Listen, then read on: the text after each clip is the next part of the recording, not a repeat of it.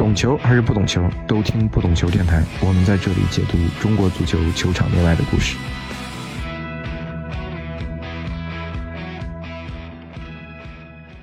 Hello，我是不懂球的大萌。这期节目是我做客山东泰山的球迷播客中诚电台的一期节目，和橘猫一起聊聊泰山和三镇的争冠形势。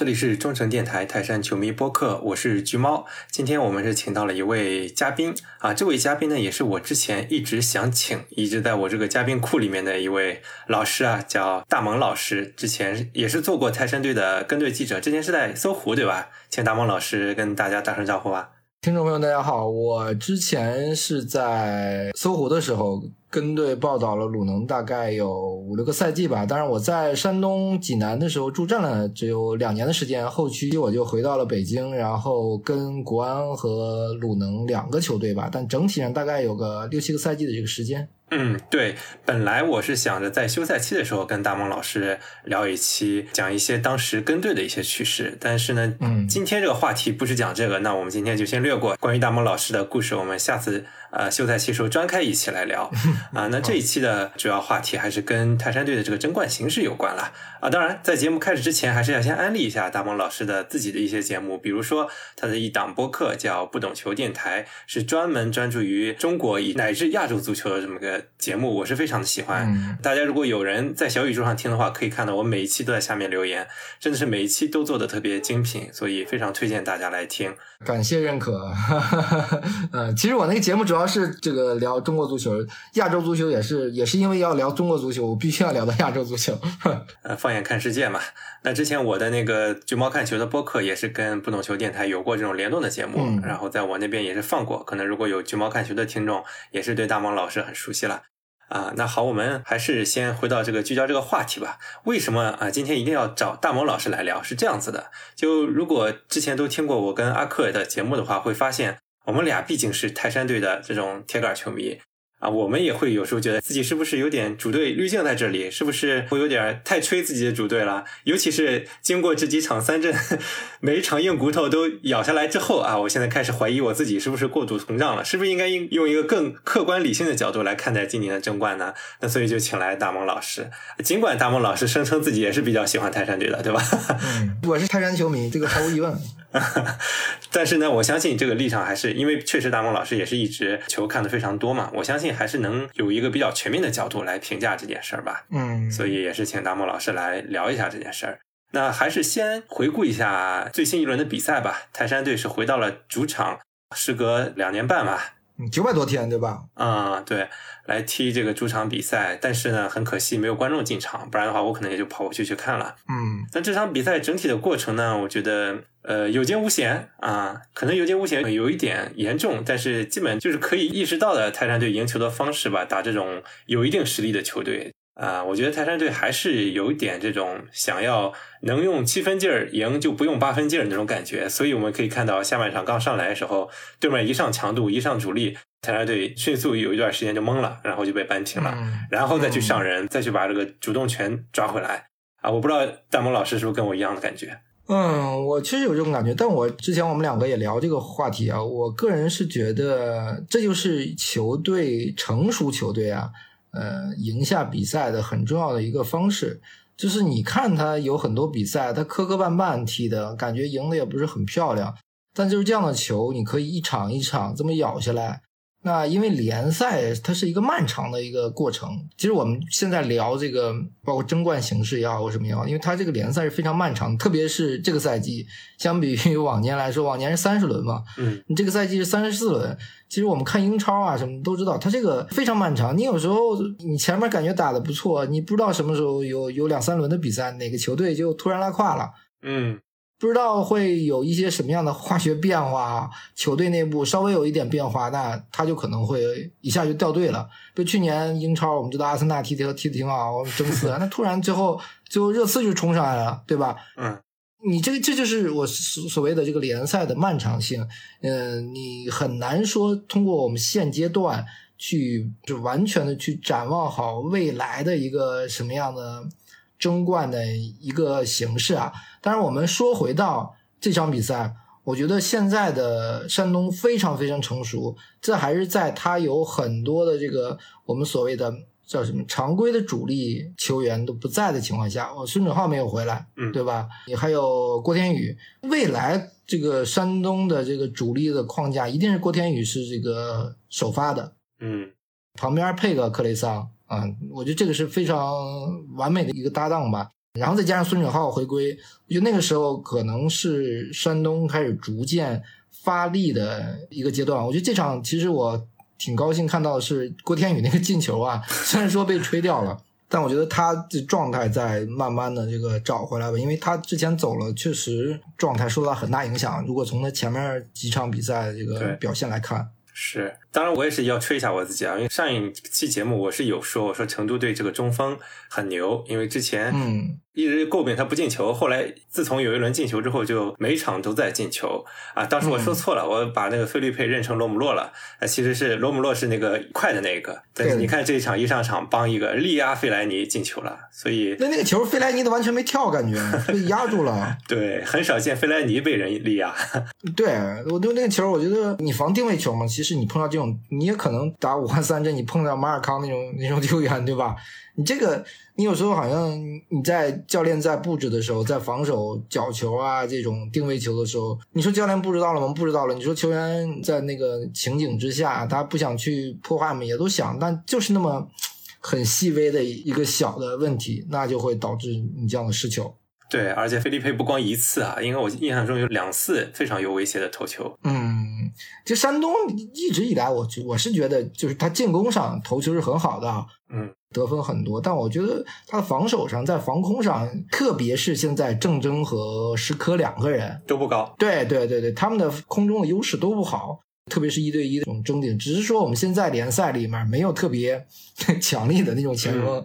你比如说，你要如果上一个这个阿瑙托维奇啊，或者说我们未来打三阵，你看一看怎么防马尔康，我觉得都是问题啊。就是你以前你比如有一个这个贾德松是吧？那你防起来会会相对容易点。贾德松去顶对方的这个外援，你郑铮也好，石科也好，在后面协防。包括如果贾德松在的话，我们三后卫对吧？有可能打这个战术。那三后卫你的防守体系，你的防守互相之间协防的这个，起码人数是多了吧？对吧？嗯。那你在处理这个问题的时候，变得就就会容易很多。但你现在两个后卫，两个本土的这个球员。真正碰到好的这种强力的外援的时候，我我觉得不太容易。这也是之后我们那一轮打三阵的非常重要的一点，就是这两个人能不能防好马尔康。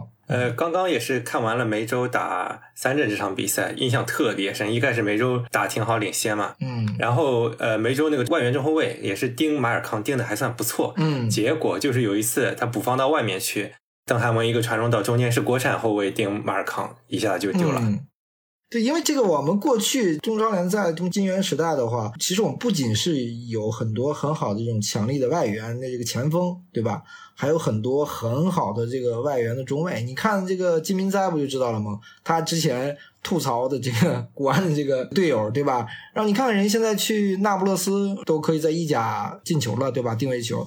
那他的本身的这个实力，他就是很强。金明哉，比如说去对这个我们联赛的一些顶级的外援，那就会显得不那么吃亏，对吧？嗯。那我们现在当然其实就回到了十几年前嘛，嗯山东也是这样。那你也是要去对付这个相当于一般一点的这个外援的这个前锋了嘛？我觉得相对来说肯定是更好盯防一些吧。但就是说，你对手这种特别强力的这种高大的中锋的时候，我觉得都不好盯。不是针对山东这个一家这个球队啊，你其他球队碰到这个问题都不好办。呃，不知道贾德松什么时候能够回到阵中啊？如果说他能够赶到三镇。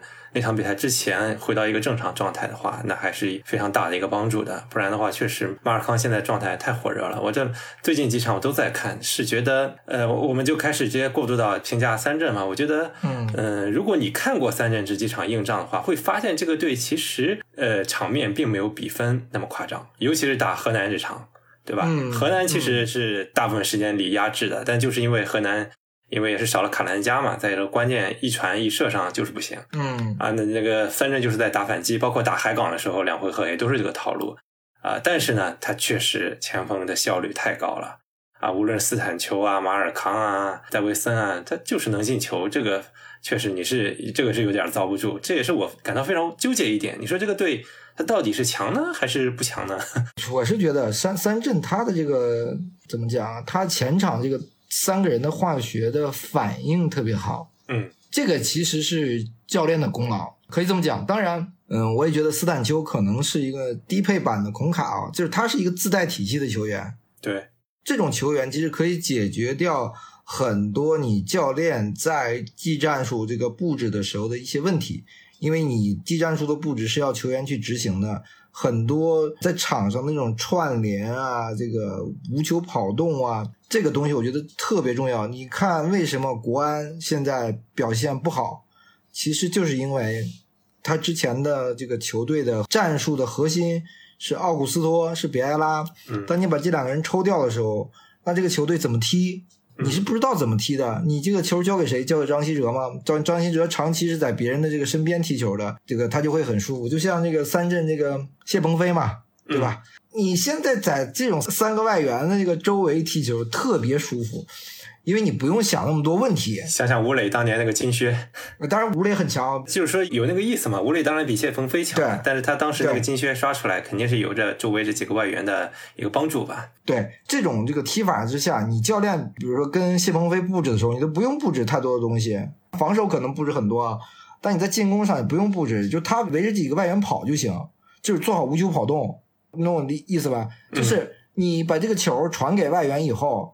你就可以随便跑，你只要跑出空当来，有机会的话，这个外援就可以把球给到你。你下一个面临的不是说你一脚这个可以直接射门，就是说你可以去做一个传球，这个可能就是最后的助攻了。就是不是倒数第一脚，就是倒数第二脚，你只需要完成这件事情。当然，你就是需要做更多的无球的跑动。但这个无更多的无球跑动呢，当然你可以说它是在球场上的你你的阅读比赛能力啊。你的球商啊，是吧？但其实不太需要过多的动脑子，你就围绕他这个这个十米、十五米的这个范围内，你就跑就完了。所以他踢的会很舒服。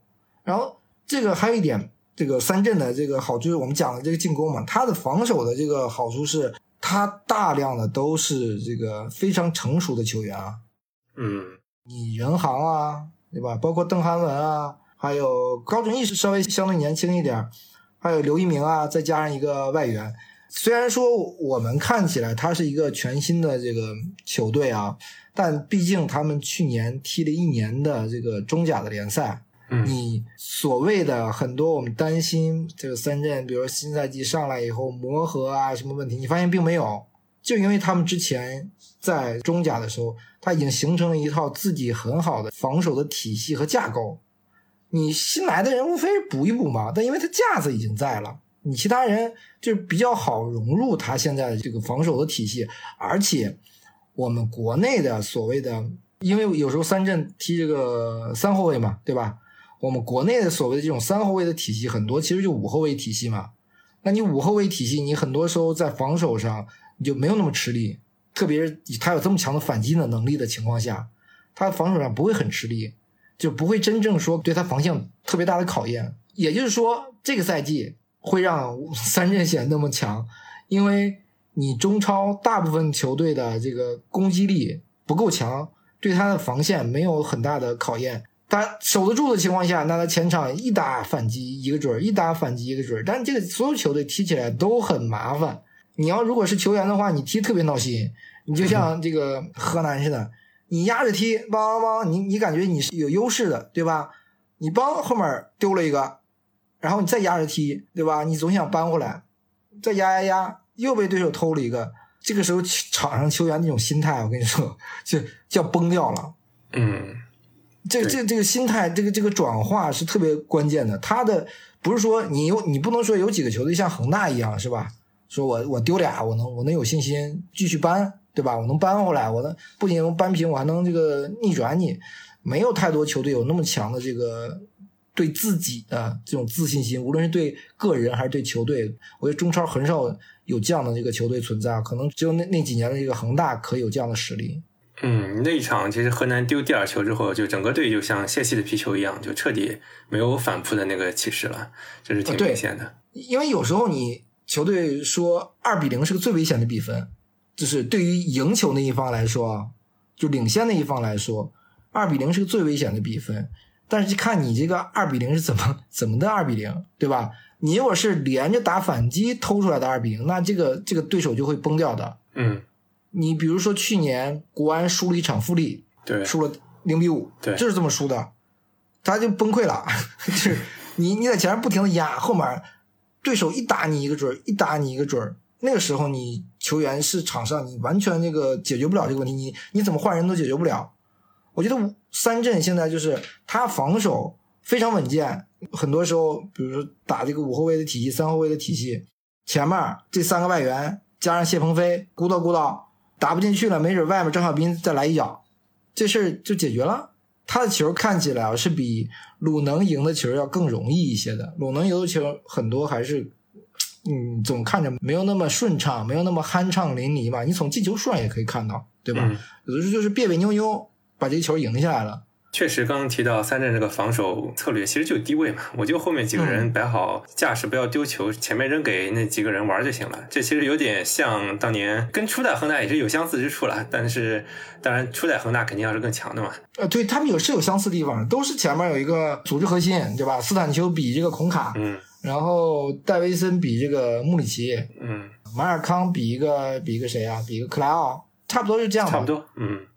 你前场正常不就放四个人吗？他右边配一个这个谢鹏飞就足够了。谢鹏飞本来球也很好。嗯，不过我觉得斯坦丘呢，虽然确实在今年的外援里面是非常拔尖的那档，但是其实我看过他跟奥斯卡同场竞技那一场之后，我觉得确实还是奥斯卡要，毕竟那个名声不一样嘛。奥斯卡确实抢出很多，而且今天打梅州也是，我觉得斯坦丘虽然也是有一些表现，但整体上还是被这个梅州队长限制的。还是限制的还可以的，所以我觉得斯坦丘还是一个可以通过战术来限制的球员。但马尔康，我觉得现在确实是你不用一个外援中卫来对他的话，是有点搞不定他的。嗯，我觉得山东啊打这个，因为我们现在讲这个未来这个形势，其实很重要的一点就是说，我们大概在四轮之后吧，打三镇那场比赛，因为你现在来看的话，很难有。其他的对手可以帮你阻击掉这个三阵，对吧？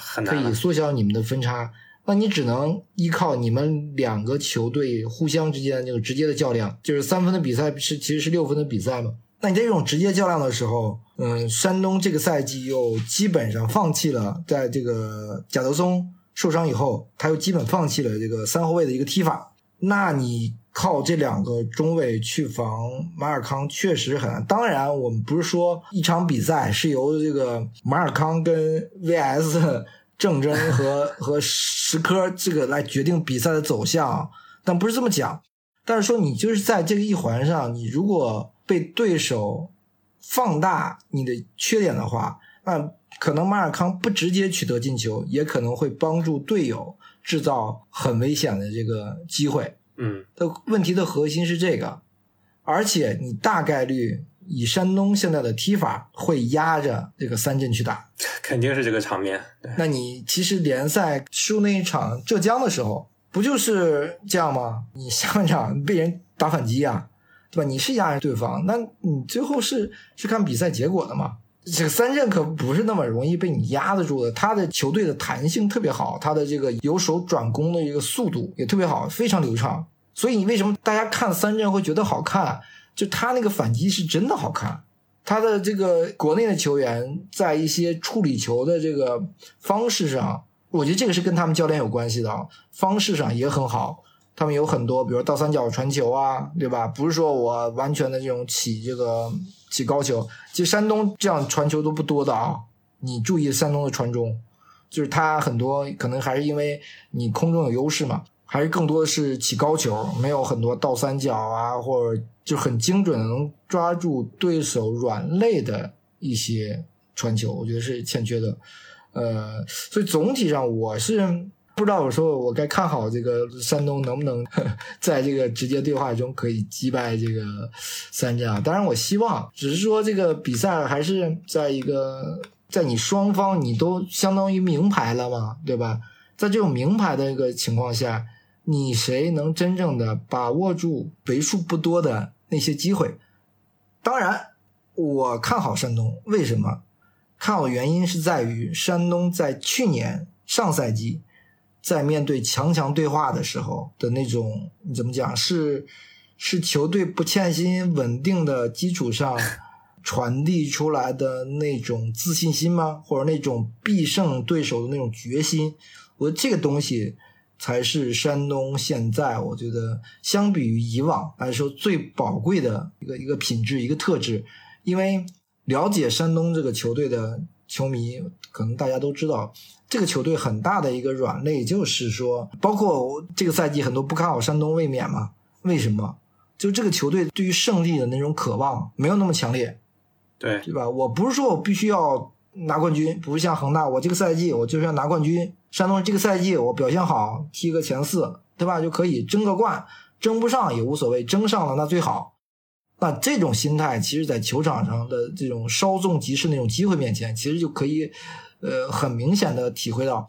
你比如说，我说一点，山东在整个。中国顶级联赛的历史上，逆转最后时刻绝杀对手的次数非常少。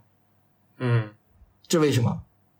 就是球队的那种必胜的决心少，所以他在逆转对手的这个最后时刻绝杀，九十几分钟绝杀。你上赛季我们有很多比赛就是啊，是不是？我印象没错，没记错的话，就是在你双方感觉都差不多的时候，你最后时刻可能哎，我就能把这个比赛拿下来。第一次打广州的时候，最后是费莱尼绝杀，然后，呃，打长春，呃，最后一个阶段的时候是有一场也是小郭最后时间绝杀，反正这几场都是给最终提前夺冠奠定了基础。对，第一场那场他们球员说是赢广州那一场，就是会让他们后面更自信了嘛，就是来自于那个绝杀。但你之前你就很难说山东绝杀什么对手不常见的。你这真是，因为我跟队是一零年那个赛季嘛，一零年那个赛季我印象特别深，就是好多绝杀，就看了差不多的比赛，最后就就能绝杀一比零赢了。这个球队这个士气就不一样。我觉得现在山东的这个球队的特质在发生一些改变，可以叫什么 DNA 吗？在发生一些改变，跟以前有点不太一样了。就跟国安，国安是反着的啊。国安是以前这个 这个不服输是吧？就他现在有点反了，那个劲儿劲儿没了。但我觉得鲁能现在有点劲儿，就有有很多比赛你是可以看出球员的这种对比赛那种信心、对胜利的那种渴望的。我这个区别于以往，所以我还是谨慎的看好山东可以在直接较量中能赢三镇啊。但我觉得。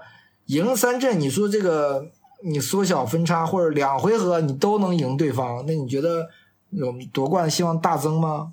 我也很谨慎啊，我们还没跟上港踢呢，对吧？嗯，人家这个三阵踢上港的时候，上港人员不整啊。您等我们踢上港的时候，可不是这样了。对，我觉得正好提到海港嘛，我们也其实回到赛季初的时候，其实大家了解中超的话都会明白。其实最强的球队就那么几支：海港、泰山、三镇，嗯，勉强带一下河南。嗯，河南虽然开季表现的好，但其实看板凳深度，现在也体现出来了。你包括一些红牌之后，包括多拉多这一红之后，这个河南整个目标都要掉一大档了。对对对，基本就已经退出，完全退出这个争冠行列了。那其实就是三支球队嘛。那其实我跟阿克更忌惮的还是海港。因为我觉得海港人员理论上今年人员真的很强，嗯，无论是内援引进了张琳芃啊、冯静啊，还是说外援本来就奥斯卡呀、穆一，然后穆一走了，还有什么未来我们知道他肯定是需要想买的话，肯定能买来不错的外援。那现在也包括你马上要来马尔加斯了，还有乌雷要回来了，对，呃，这其实才是更害怕的一个。当然，这个事情发展的有点跟预期的不太一样。当然，这个就从一个最早可以说是四国争霸，变成三国演义，然后再变成呃楚汉相争了嘛。嗯，所以是这么个情况。但是我觉得前面我刚刚也讲了，三任好就好在他一开始确实是，我觉得虽然这么讲有点酸啊，但我觉得确实人家这个前面有一点天时地利啊，比如说。赛区菜这个不用说了，就是真的那个赛区没外援的就好几支球队，让他们越打越有信心，你知道吗？对我当时就觉得，你可能原来三镇他不见得有这么大的差距跟其他球队。但是第一阶段打完之后，他自己球员都有信心了，就更有一种王者之气了。这是我觉得赛程给他们带来的加成。嗯，这个确实是我们这个那个那个赛区太强了，你知道吧？嗯，对啊，海口、浙江这种球队，你哪那么好赢啊？你事实上打浙江和河南两回合，你要加总比分的话，泰山还都是输的呢。对呀，这球队都都都很难踢的。是，而且而且泰山队一开始也是人员不整，严重不整。费莱尼啊，像克雷桑啊，刚进来也不融入，包括小郭也不在。嗯，但是呢，咱们必须表扬的一点，就三镇不光说人家运气好了，人家三镇确实是从始至终他的备战非常的好。你看他几大外援至少是没有上缺。武汉三镇是中超十八支球队开始冬训最早的一支，对，人家准备充分。对，这个是准备是非常好的，而且他的外援到位就是很早，让他一上来你会觉得没有我们想象的那种对中超的这个陌生啊，或者说这个球队磨合啊，完全没有这种感觉。所以人家一开始就一直也没什么太多伤病，但是这个不保证啊，随着赛程的深入，以后不会出现。当然，我我觉得如果他的三大外援前面这个一旦有一个人受伤，那可能这个队也会遇到很多困难。但现在还没有发生。你不用受伤啊，你要像这个河南的这个谁一样，多拉多一样，对吧？所以我刚说联赛是漫长的，因为因为你不知道什么时候、什么球队、什么球员最发生点什么故事。你如果咱们说如果。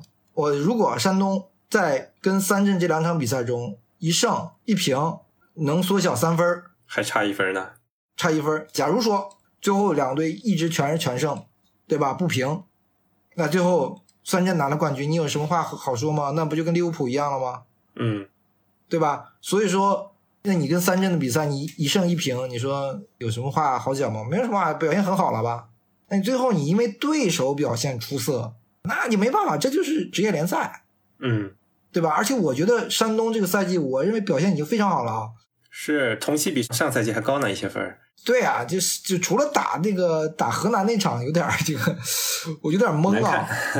对，我就有点懵。在打浙江那场是正常的输球，就是你打不进，队友偷你，那是正常的输球，对吧？但你从结果上来说，你现在十四轮你十二胜两负，历史上有没有过这么好的成绩啊？开局啊？呃，应该不多，反正真的是很好了。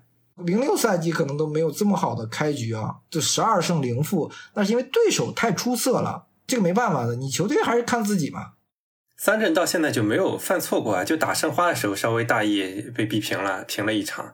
那你想打河南，本来大家都觉得是很有希望阻击的，结果三比零把人赢的没脾气，这种对他们自己士气也是非常大的一个振奋嘛。他们可能越来越觉得自己有这个。王者之势的感觉了，包括今天打梅州也是，梅州上来踢特别好，一比零，而且场面也有控制力，呃，人马上帮一下进球之后，接着很快又反超了，那后面就又进入自己节奏了，所以这是确实是对手表现的是到现在来说，至少到现在来说还是没什么可说的。嗯，就是，但他没准也是也会出问题，他一路很顺，你有时候回想一下一九年的国安嘛，啊，对你打弱队，我跟你说没准翻车了。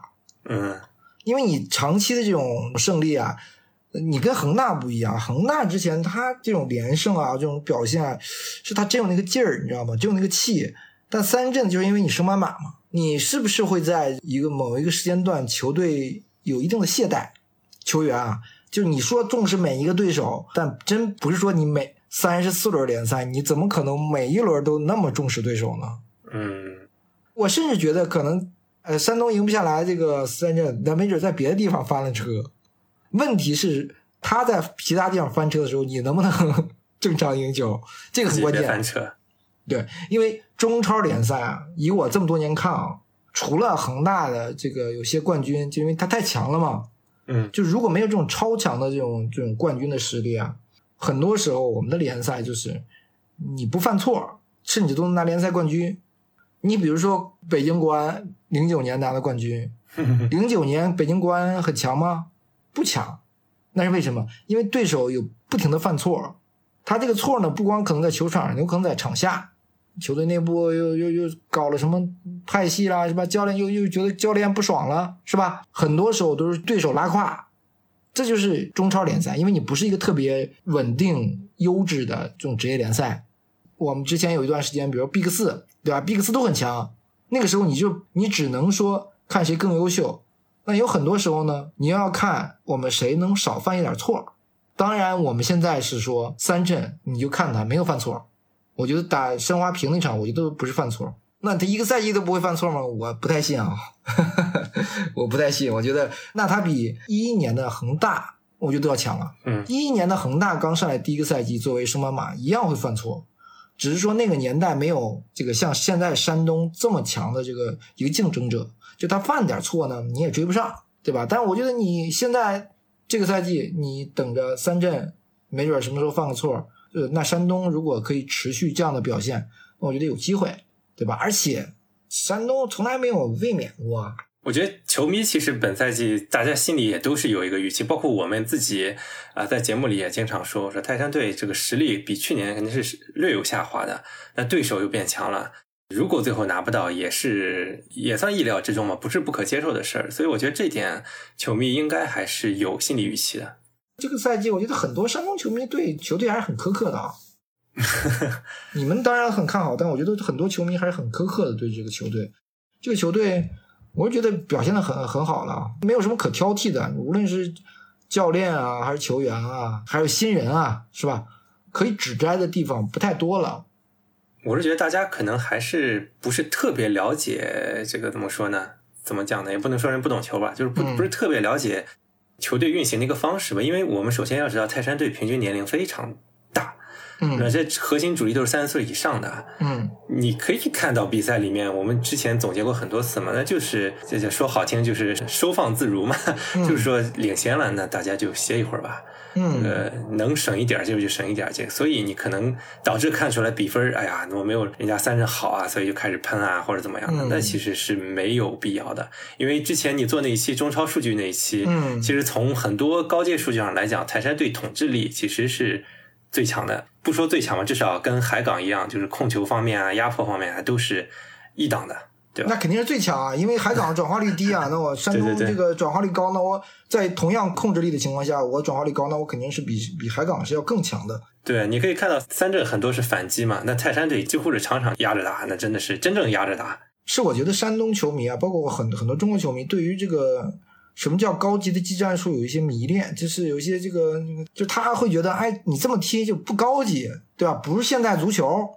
泰山队反而是相对相比泰山队，你要讲高不高级，反而是控球高级那一方呢。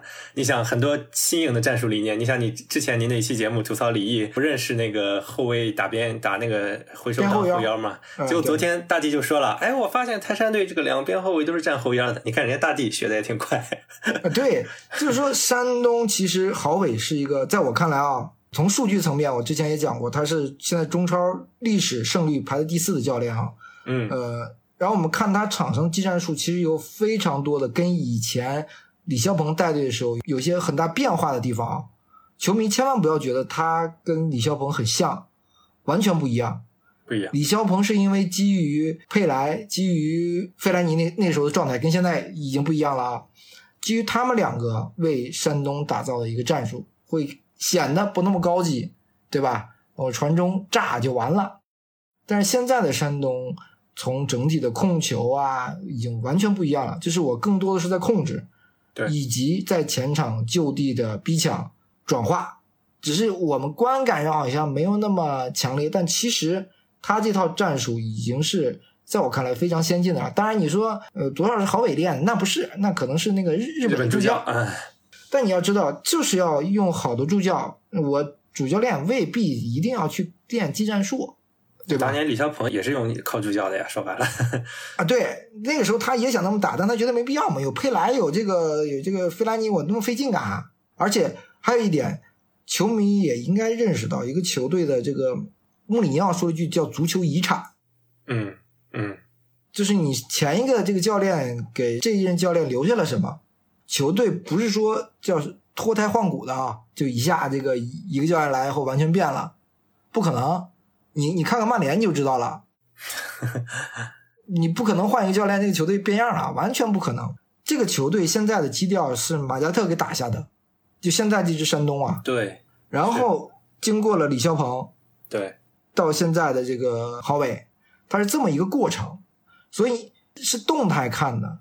我都不是说这个马加特不好，对吧？他给球队打一个什么样的这个体能基础啊、比赛强度啊、节奏啊？但李霄鹏哎，给球队稳定在比如说三四名啊，能看着好像是在争冠集团啊。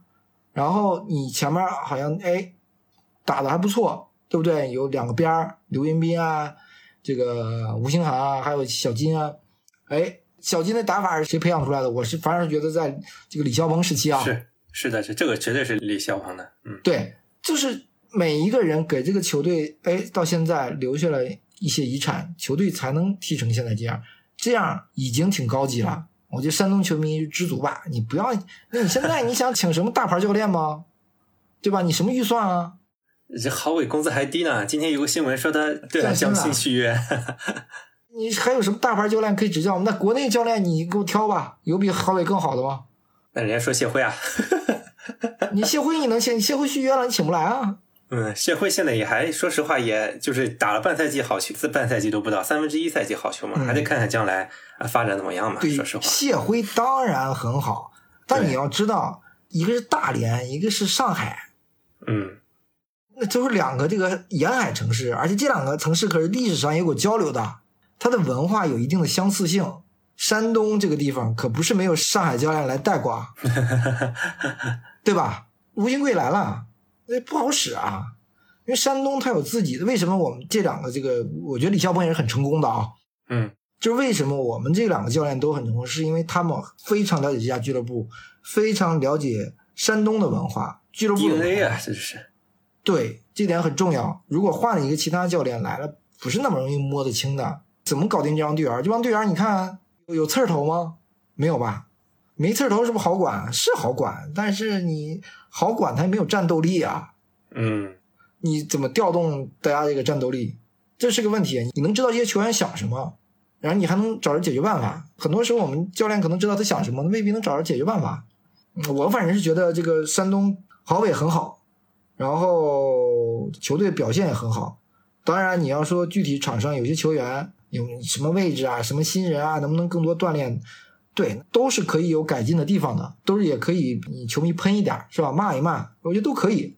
但大的架构架子，这个球队的搭建、教练的选择、教练的技战术，我觉得都已经算八十分、九十分的水平了。以现在球队整体的球员的能力来说，嗯，我觉得用新人这一点也真的是没有办法，压力太大了。作为一个卫冕冠军，你是没有容错度的，因为现在你没有 U 二三，不需要用 U 二三。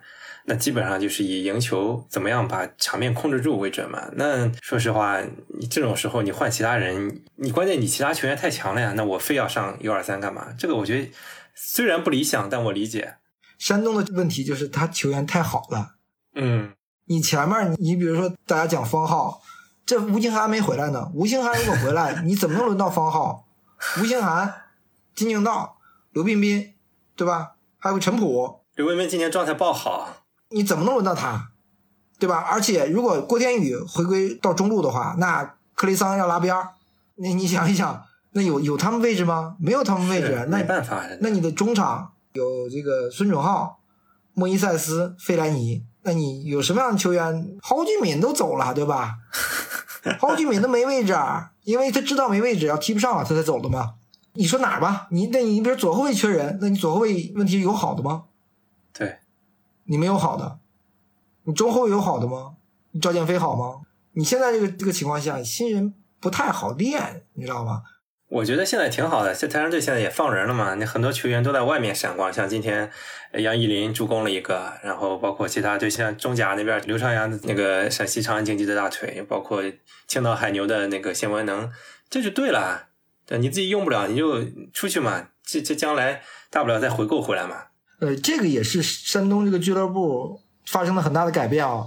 嗯，我知道，这个改变是从这个济南文旅进来以后，嗯，发生了更大的一些改变。之前他们还不太愿意做这种改变，因为他之前国企他不愿意受这个批评，嗯，你知道吧？你万一在外面踢好了，你就回来是吧？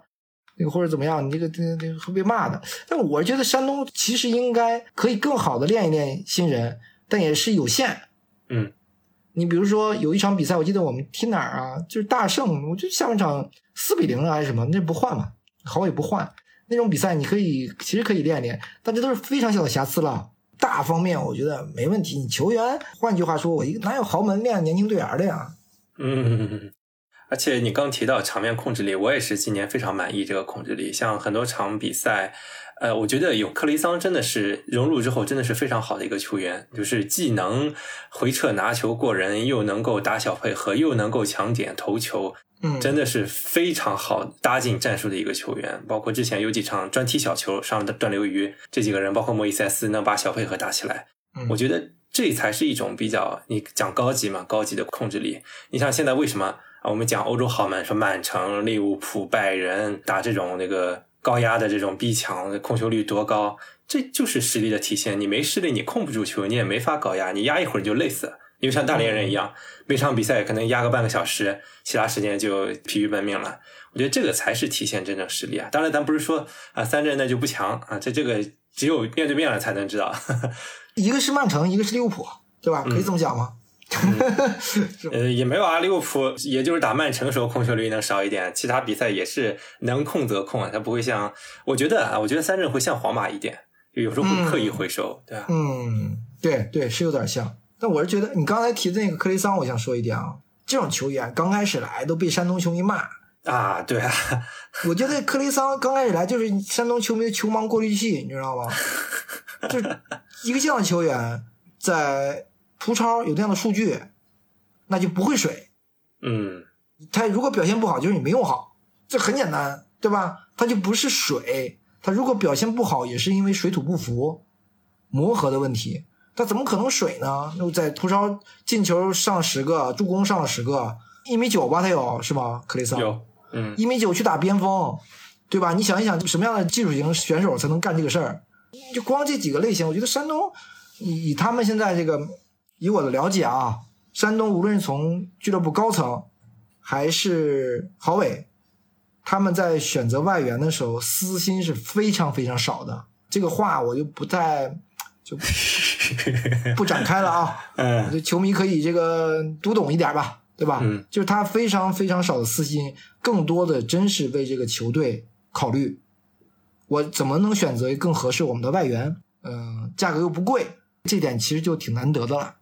嗯，当然我不了解不全面啊，我我也只是听说而已。行吧，我觉得我们这个从两个队的这个各个方面都聊了很久啊。那我觉得实际上，呃，现在讨论这个话题也还是偏早，只不过说是局势比较明朗了啊，因为河南拉胯了，拉下去了，而且今年又是非常一个强弱分化的局面，那就是两个队之间争啊，然后大家争取不要在这种那种不太行的球队啊，就那种没外援啊，不要在他们身上失分儿。嗯然后呢，就是在中游队，比如说今天这种梅州啊，像这个浙江啊，这些都是非常强的这种中上游球队，在他们身上少犯错，然后最后强强对话，把这个真正的决定时刻交给强强对话。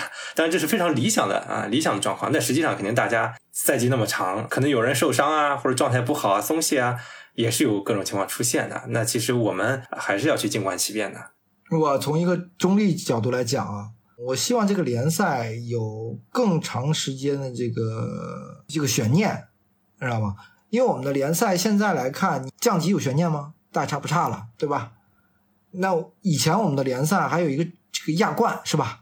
争亚冠，现在这个亚冠有没有必要去争啊？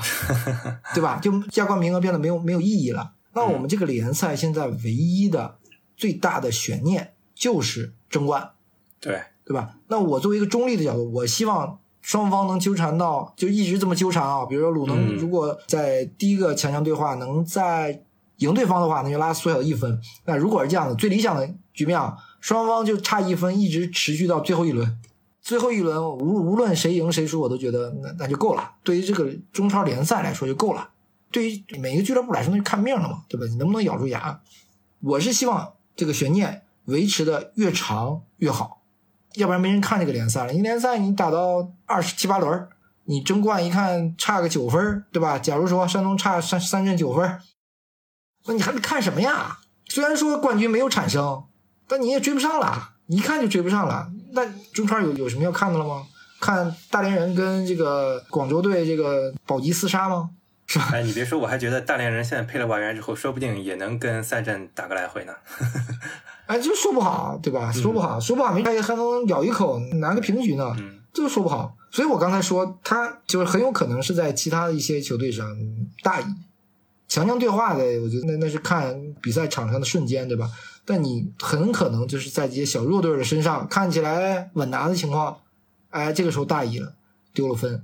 对，所以呢，我觉得泰山球迷也不要着急，因为我知道很多泰山球迷每天盯着三镇比赛，就在想，哎呀，这个能不能阻击，那个能不能阻击？我觉得也没有必要，还是抱有平常心吧。因为本身有时候联赛也需要运气。那你想，比如说，呃，像一九二零赛季利物浦那范戴克邦击一下 ACL 了啊，这这个膝盖废了，那这个球队，如果你说是他不够强嘛？那有时候就是命使然。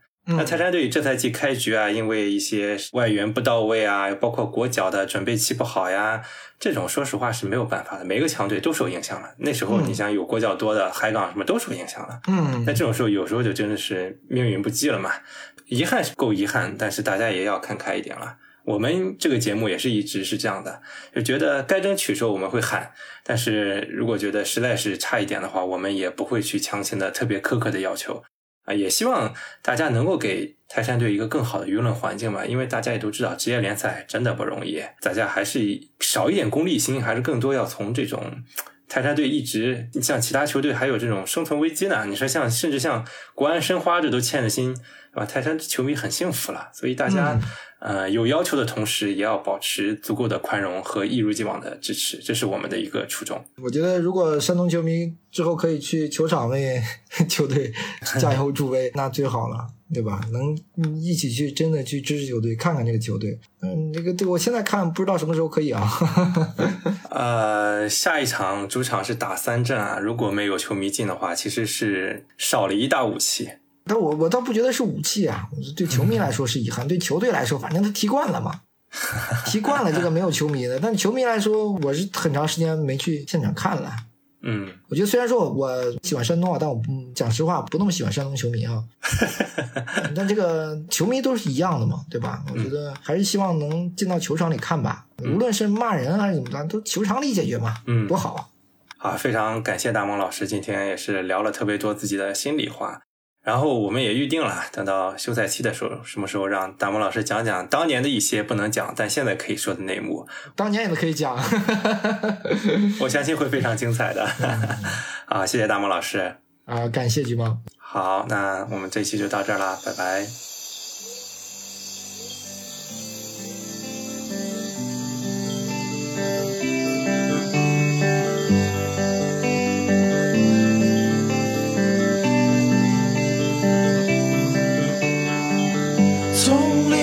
深处隐藏着危险，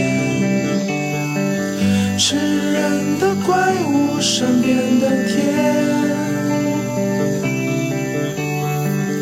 不小心钻进野兽的巢穴，再记不清人类的脸，